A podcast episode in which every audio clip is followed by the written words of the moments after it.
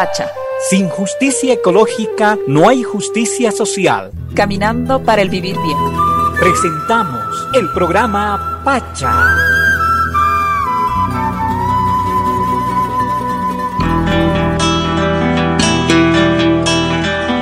Muy buenas tardes a todos y todas. Este es su programa Pacha. Sin justicia ecológica no hay justicia social. Estamos una vez más juntos para poder discutir el tema de Madre Tierra. Eh, no se olviden sintonizarnos por 94.3 Radio Illimani Red Patria Nueva en todo el país y 93.7 en Cochabamba. Además de seguirnos en nuestras redes sociales en Facebook Radio Illimani y en Twitter arroba Radio Illimani. Pueden hacernos llegar sus mensajes, comentarios y aportes al 715-38696. Como habíamos hablado ya en un anterior programa, vamos a volver a, tocar un tema que creo que es muy importante, con el que nos hemos quedado un poco cortos.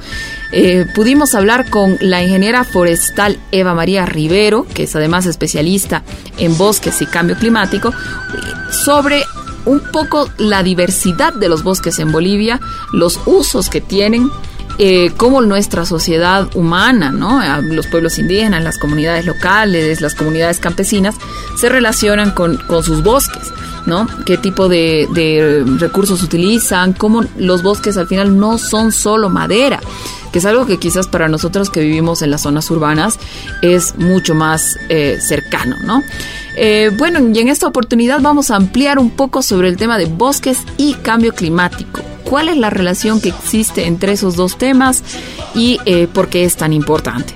les presento a nuestra invitada una vez más, Eva María Rivero. ¿Cómo estás?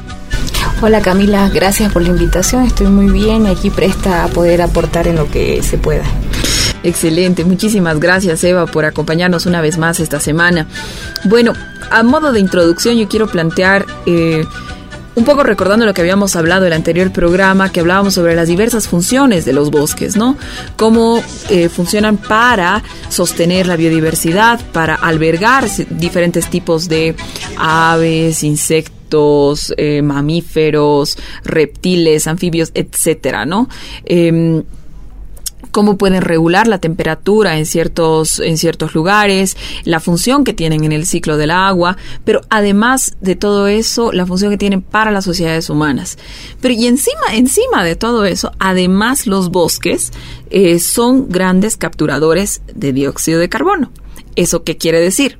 que a través del proceso de la fotosíntesis, ¿no? Todo el dióxido de carbono que está en la atmósfera o en el ambiente, que es eh, en realidad uno de los gases de efecto invernadero que está provocando eh, los cambios climáticos que vivimos en nuestro planeta, eh, es absorbido por los bosques. ¿Eso qué quiere decir? Que mientras un bosque vaya fortaleciéndose, vaya creciendo, necesita una fuente de carbono y su fuente de carbono son el, eh, bueno, es el dióxido de carbono. Entonces esto los pone a los bosques en un rol fundamental ante el cambio climático porque eh, de manera general pueden absorber todo ese dióxido de carbono que estamos emitiendo, ¿no? Entonces, Eva, yo quería hablar y que nos cuentes un poco sobre tu experiencia de trabajo con este tema. ¿Cómo tú podrías explicar a la audiencia esta relación eh, entre los bosques y el cambio climático, pero además cómo se ve globalmente esta relación? Claro. Eh, gracias por la consulta. El tema de que los bosques cumplen varias funciones. Yo no sé, quizás alguna vez alguien ha venido escuchando que hay un término muy famoso a, a nivel internacional que hablan de pago por servicios ecosistémicos. Pero esa terminología eh, simplifica a los bosques simplemente como de dióxido de carbono. Entonces, ampliemos un poquito, entendamos que los bosques cumplen funciones ambientales, no solamente es un pago por servicios ecosistémicos. ¿Cuáles son las funciones? Como hablaba Camila, regulan el ciclo hidrológico, purifican el agua, eh, mantienen la cobertura del suelo, mantienen la temperatura, la biodiversidad, entre las funciones principales, ¿no? Y también captura dióxido de carbono. Entonces esa es una de las funciones que tienen, ¿no? En otros lados eh, uno suele escuchar de que la gente dice, ay, tenemos que hablar de pago por servicios ecosistémicos porque los bosques capturan eh, dióxido de carbono, pero cuando disminuimos o hablamos solamente de la captura de dióxido de carbono, estamos disminuyendo las funciones que tienen los bosques, o sea, como simplificando a que eso es lo único que hacen. Entonces, es eh, irreal y es ilógico y también es un poco... Eh, no, no es una manera adecuada de hablar correctamente de los bosques. Entonces, ¿qué podemos hablar de la captura de dióxido de, dióxido de carbono que hacen los bosques? Principalmente, todos hacemos emisiones de dióxido de carbono. Hacen emisiones eh, nosotros con las acciones que tenemos, pero principalmente cuando los países industrializados producen las diversas energía, agua, eh, hay muchas, eh, toda la combustión de, mm, transformación de fósiles gasolina, petróleo, o sea, todo eso produce emisiones. Entonces, al producir emisiones, esas emisiones hacen que se caliente el planeta. Entonces, lo que está provocando que el planeta esta vez esté cada vez más caliente y hay y el, clima cambie. Entonces, a eso es que quiero que entendamos qué significa cambio climático, ¿no? Son todos los efectos que estamos sufriendo ahorita. La niña, el niño, que son este, inundaciones, que son sequías, que son también incendios, o sea, son diferentes efectos que estamos sufriendo, pero es porque las emisiones que están haciendo los países desarrollados, emisiones de dióxido de carbono, están contribuyendo al que el planeta se esté calentando, lo que está contribuyendo a que evidentemente ya no haya la misma precipitación en los bosques y contribuya a crear un escenario óptimo para incendios, ¿no? Como los bosques ya están totalmente secos, es cuestión de una chispa y eso se incendia automáticamente. Entonces, cuando hablamos de eh, que los bosques no solamente hacen la captura de dióxido de carbono, quiero que entendamos todas las funciones que tienen. También tienen funciones medicinales, ¿no? Cuando nosotros aprovechamos alguna planta, ya sea la corteza o algún árbol o las hojas o la misma madera también que si, por ejemplo, el palo santo que sirve de manera eh, para el ambiente, también purificador. Entonces, tienen muchas funciones, no solamente capturan carbono. Entonces, los invito a que cuando alguna vez alguien o algún ambientalista se cierre en el tema de que los bosques cumplen muchos, eh, son muy importantes por los servicios ecosistémicos o, los servicios que, que brindan a nosotros, ahí pongamos un alto y digamos, no solamente capturan carbono, te invito a que veas el bosque como un lugar que conserva la biodiversidad, que regula la temperatura, que purifica el agua, que también protege la cobertura y sobre todo también nos provee alimentos a nosotros, ¿no? Y, y no solo alimentos, también provee madera para construir muebles. No es la única función. Entonces, el tema de que sí los bosques son capturadores de carbono es muy cierto, pero no es la única función que cumplen, ¿no? Sí, definitivamente.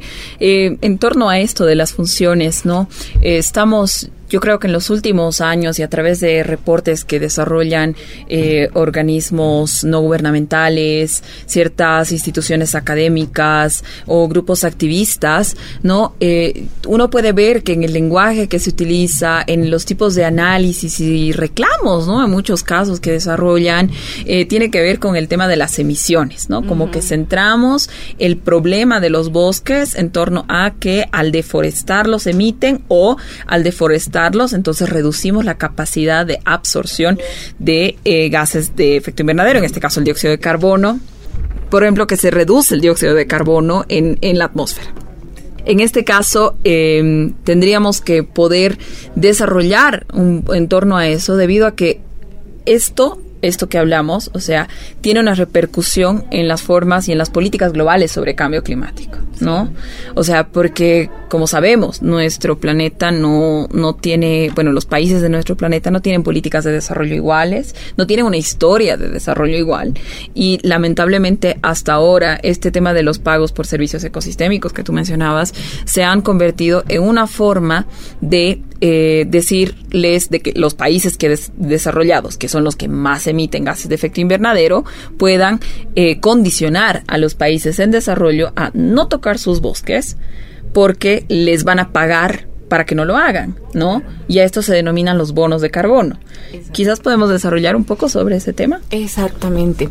Em, por ejemplo, esa condición que hablábamos de los pagos de bonos de carbono, pongámoslo en un ejemplo sencillo. Supongamos que Camila tuviera un auto último, no tan último modelo, un auto, pero hace emisiones porque su, su auto eh, es usa gasolina, entonces está haciendo emisiones de efecto invernadero. Perdón, dióxido. Y yo ando en bici, en bici voy a mi casa, en bici voy al trabajo, entonces yo no estoy haciendo emisiones porque mis actividades diarias son a fuerza de mi cuerpo, de mis piernas, de mis brazos. Pero Camila viene y va a su casa, viene al trabajo en auto, entonces ella sí está haciendo emisiones. Entonces, ¿qué significa lo que explicaba Camila de que los países desarrollados quieren pagarle a los países en vía de desarrollo como Bolivia? Es como si Camila fuera un país eh, desarrollado y me dijera, mira Eva María o Bolivia, te voy a pagar para que vos no toques, lo, para que sigas andando en bicicleta toda tu vida y nunca te compres un auto para hacer emisiones. Perfecto, ella me paga a mí y yo nunca voy a comprar un auto y voy a ser consciente, voy a ir a mi casa y a mi trabajo y a todos lados en bicicleta y no voy a hacer emisiones. Pero ¿qué pasa? Camila va a seguir andando en auto todo el tiempo y va a ir de vacaciones en auto, va a ir a su trabajo en auto, va a ir a recoger a sus hijos si tuviera auto, a su, a su mamá en auto y ella va a seguir haciendo emisiones. Entonces ella se va a justificar diciendo que está pagándome a mí para que yo no haga emisiones emisiones y ella está como que aportando al planeta y esos son los famosos bonos de carbono que le dan a otra persona, le pagan a otro país para que no corte sus bosques, o sea, para que los bosques absorban el dióxido de carbono. Es lo mismo que explicaba, ¿no? Los países desarrollados nos quieren pagar a nosotros para que nosotros no toquemos nuestros bosques, pero nos quieren pagar a precio de gallina muerta. Por ejemplo, nosotros, los países en vías de desarrollo, merecemos desarrollarnos en el sentido de tener eh, sistemas productivos sustentables, tenemos que mejorar nuestra educación, tenemos que tener acceso a servicios básicos, carreteras y todo eso, y salud, y todo eso implica inversión, que esa inversión es la que uno plantea en las negociaciones internacionales. O sea, Veámoslo este ejemplo que les decía, no es justo que los países que están haciendo mayores emisiones quieran pagarle a los países que no tienen que no hacen muchas emisiones y aparte tienen grandes superficies de bosque una miseria de dinero. Entonces, es lo mismo, ¿no? que yo, los países desarrollados quieren que sigamos en bici toda la vida y ellos no asumen su responsabilidad en el planeta. Porque bonito fuera que dijeran, ya te pago, tú no, tú manejas en bici, pero yo voy a seguir manejando mi auto, pero solamente tres días a la semana y los otros voy a ir en bici. O sea, que asuman una responsabilidad también y disminuyan sus emisiones.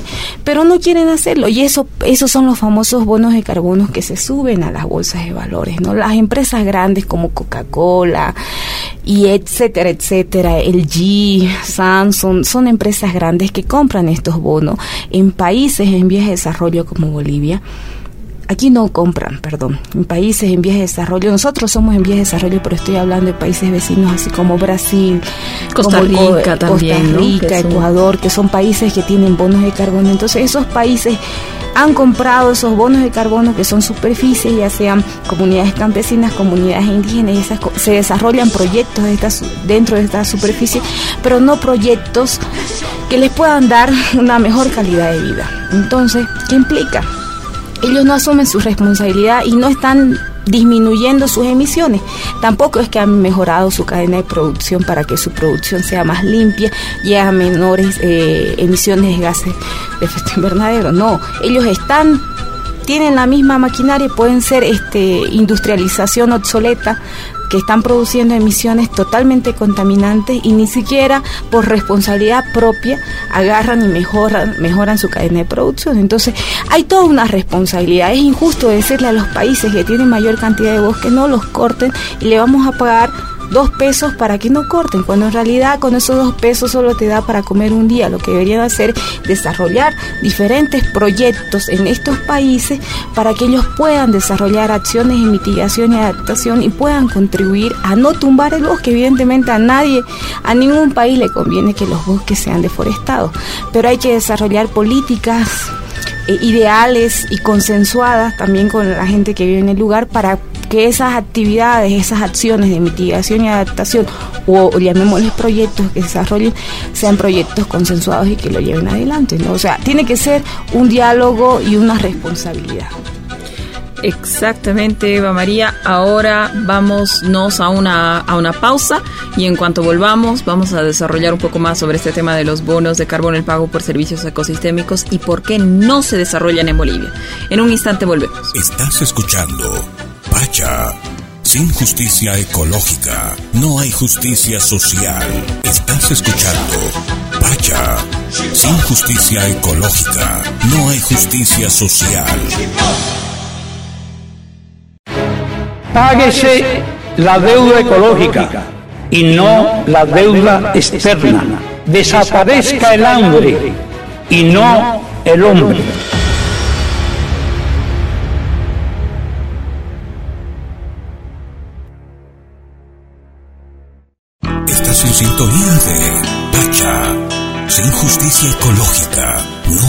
Social. Muy buenas tardes, estamos de vuelta con el programa Pacha. Eh, por Radio Illimani y Red Patria Nueva 94.3 en todo el país y 93.7 en Cochabamba. Como hemos ido hablando en la primera parte, hemos desarrollado sobre bosques y cambio climático con nuestra invitada Eva María Rivero. Ella es ingeniera forestal y además especialista en bosques y cambio climático.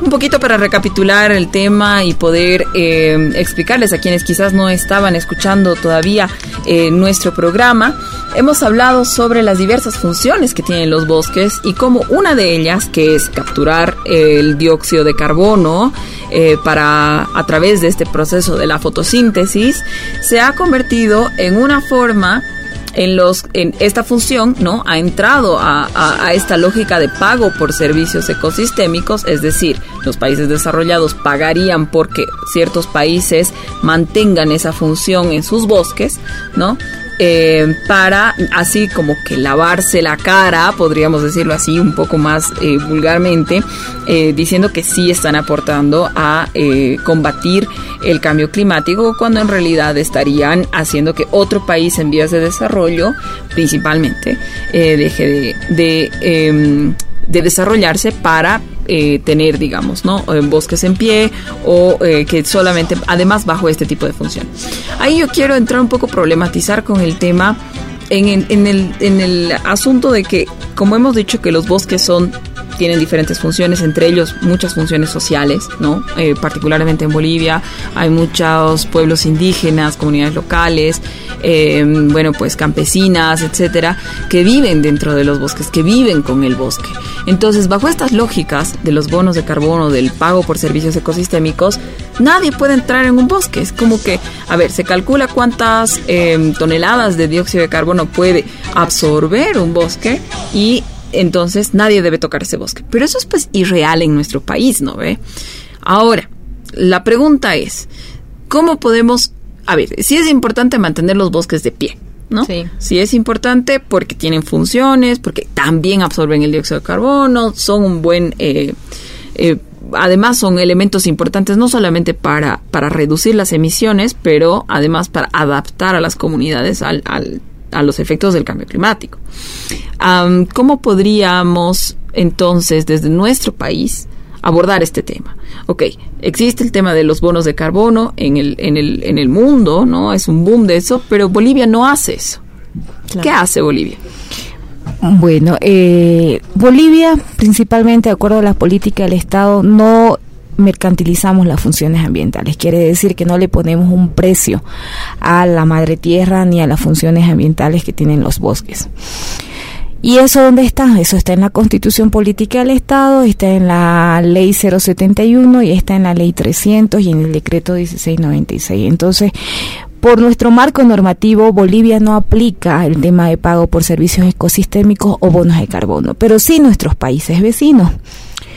Costa, Rica, no es un país vecino, pero sí eh, principalmente es uno de los países que toda su política está centrada en temas de bonos de carbono, pero en nuestros países vecinos está Chile, está Brasil, que eh, eh, Perú también, que ellos trabajan bajo esta lógica de bonos de carbono. En Bolivia tenemos el mecanismo conjunto que el mecanismo conjunto está detallado en la ley 300 en el artículo 54 donde habla del mecanismo conjunto. Y en palabras simples, ¿qué es el mecanismo conjunto? El mecanismo conjunto es el manejo integral y sustentable de los bosques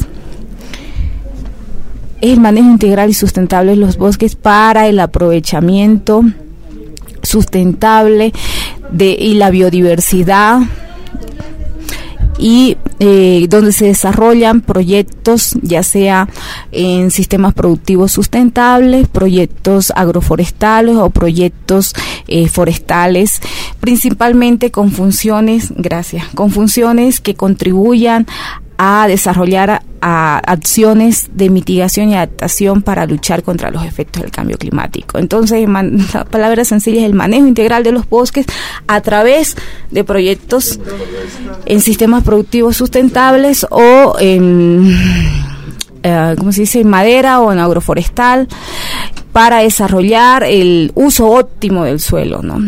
Ya. ¿Qué, ¿Qué, es el mecanismo conjunto? El mecanismo conjunto un ejemplo puede ser desarrollar un sistema productivo sustentable.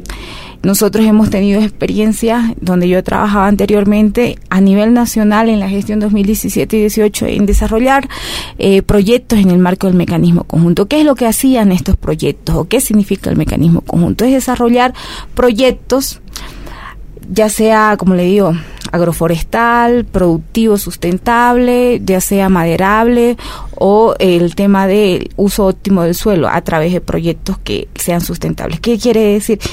Enseñar que la gente pueda desarrollar capacidades ante las adversidades que, vivimos frente al cambio climático. Por ejemplo, si va, si nosotros vivimos en la chiquitanía, por así decir, y sabemos que va a haber sequía y sabemos que va a haber incendios, entonces necesitamos desarrollar algún sistema que, no que nos permita diversificar nuestra economía. ¿Para qué? Eso ya significa adaptación. Cosa que nosotros podamos tener algún ingreso económico cuando hablamos de sistemas eh, productivos sustentables, puede ser sistemas agroforestales con especies eh, forestales, con especies frutales o, cultivos anuales. Entonces vamos a tener cultivos durante todo el año, vamos a poder cosechar esos productos, principalmente cultivos anuales o frutales, y poder vender. Entonces vamos a tener un ingreso económico y nuestra economía se va a diversificar. Eso significa que nosotros vamos a en el sentido de que no vamos a depender del bosque nosotros no vamos a necesitar ir a cortar los árboles para poder venderlos en pie tablares o en tronca y nos paguen para poder sustentarnos.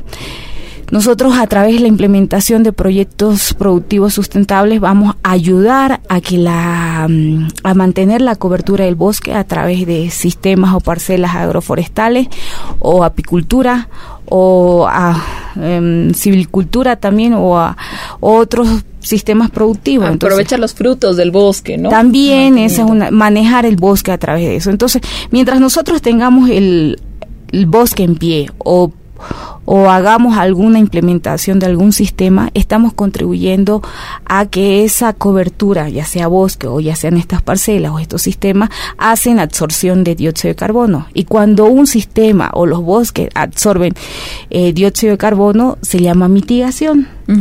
Entonces, pero cuando tú estás ya manejando inteligentemente o haciendo una planificación de esos sistemas, ya sea el bosque, si aprovecho azaí, si ya sea aprovecho majo o palmar real, si es el bosque natural, o si es un cultivo o una parcela, o un sistema y aprovecho ya sea yuca, aprovecho naranja o, depende de lo que yo tenga en la parcela.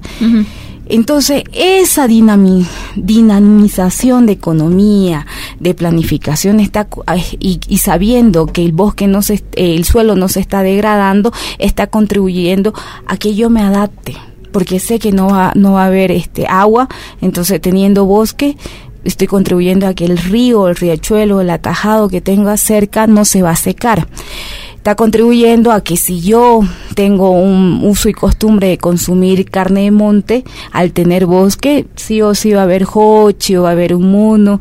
Los pueblos campesinos y los pueblos indígenas también consumen carne de monte. Entonces, en el, cuando hay monte hay vida.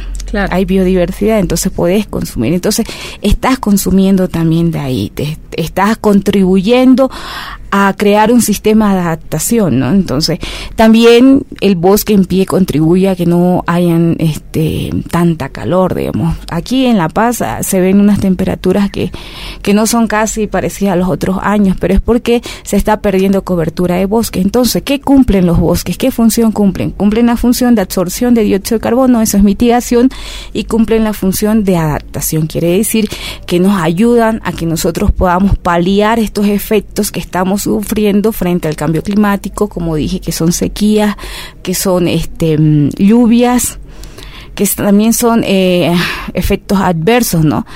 Eh, aquí no, en, la, en tierras bajas no se sufre de granizada, pero sí en ciertas partes de los valles.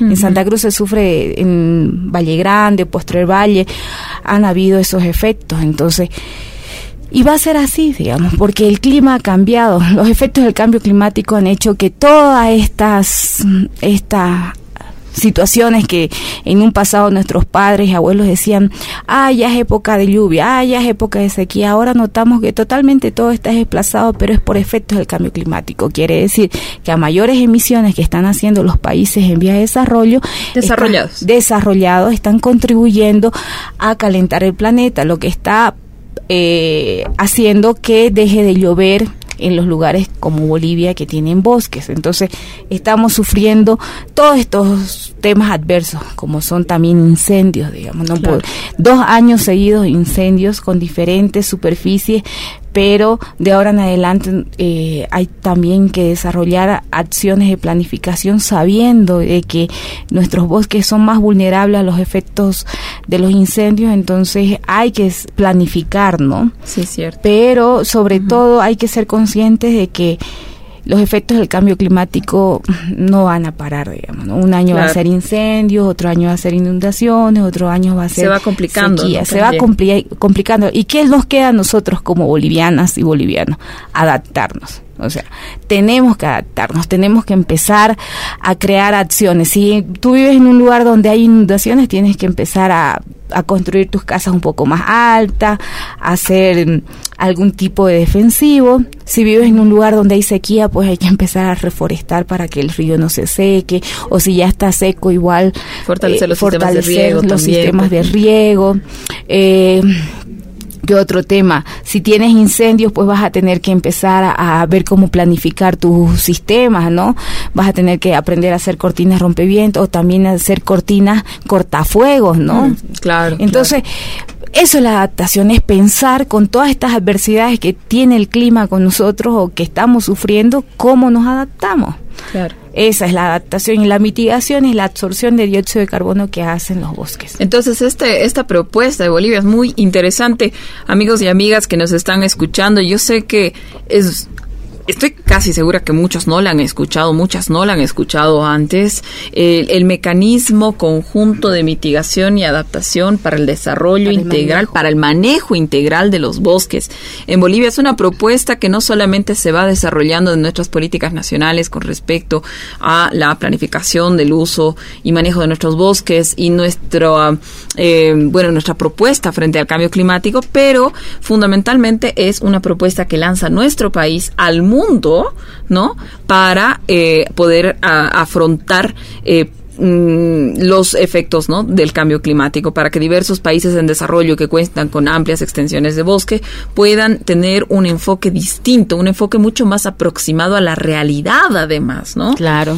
Porque no es... Eh, eso es lo interesante de estos, de este, del enfoque boliviano que trata de recoger la realidad social, ¿no? Eh, de la historia natural, cultural de los bosques, antes que solamente, digamos, una denominación técnica basada en cierto tipo de cálculo que al final a veces solamente sirve en, el ideal matemático, cosas así, ¿no? Claro. Esto está muy basado en la realidad.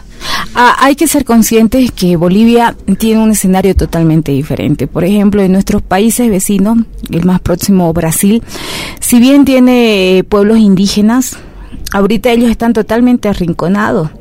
Por ejemplo, ellos tenían cierta superficie bajo el pago de servicios ecosistémicos o bonos de carbono y donde son proyectos que se desarrollan en los países y decían aquí no hay que tumbar bosque.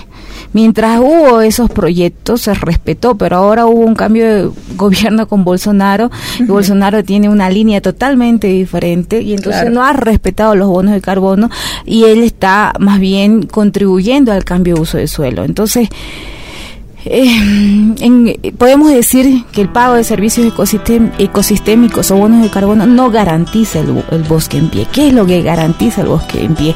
Garantiza, uno, que tú revalorices los bosques, sabiendo que de ese bosque vas a, vas a tomar agua, vas a tener una temperatura que no te vas a asar, vas a tener em, biodiversidad, purificación, retención de suelo. ¿Y qué quiere decir eso? Que vamos a contribuir a nosotros eh, tener un, un escenario diferente. Entonces, los pagos de bonos de carbono no garantiza que un bosque no se tumbe. Trabajar bajo el eh, bajo mecanismo conjunto le da una alternativa de manejo, fortalece todas estas eh, funciones ambientales, culturales, y funciones ambientales que son varias, culturales y sociales, que uno tiene de interacción con el bosque. Entonces es un poco más amplio, hay que entender este ámbito de negociaciones internacionales, cómo se da y cómo los países en vías de desarrollo y cómo los países desarrollados también ven a los países en vías de desarrollo como Bolivia para plantear estas negociaciones, porque suena injusto que países desarrollados vengan y digan no toquen nada y por favor sálganse. Un país como Bolivia con 36 pueblos y naciones es difícil decirle a los indígenas y campesinos salganse que, que esto lo vamos a poner bajo bonos de carbono. Es imposible. Es un contexto muy amplio y el debate es muy grande, pero la ventaja de Bolivia es que todo su marco normativo está para la no mercantilización de funciones ambientales. Eso ha sido, amigos y amigas, hemos tenido el programa Pacha, esta vez hemos hablado sobre bosques y cambio climático.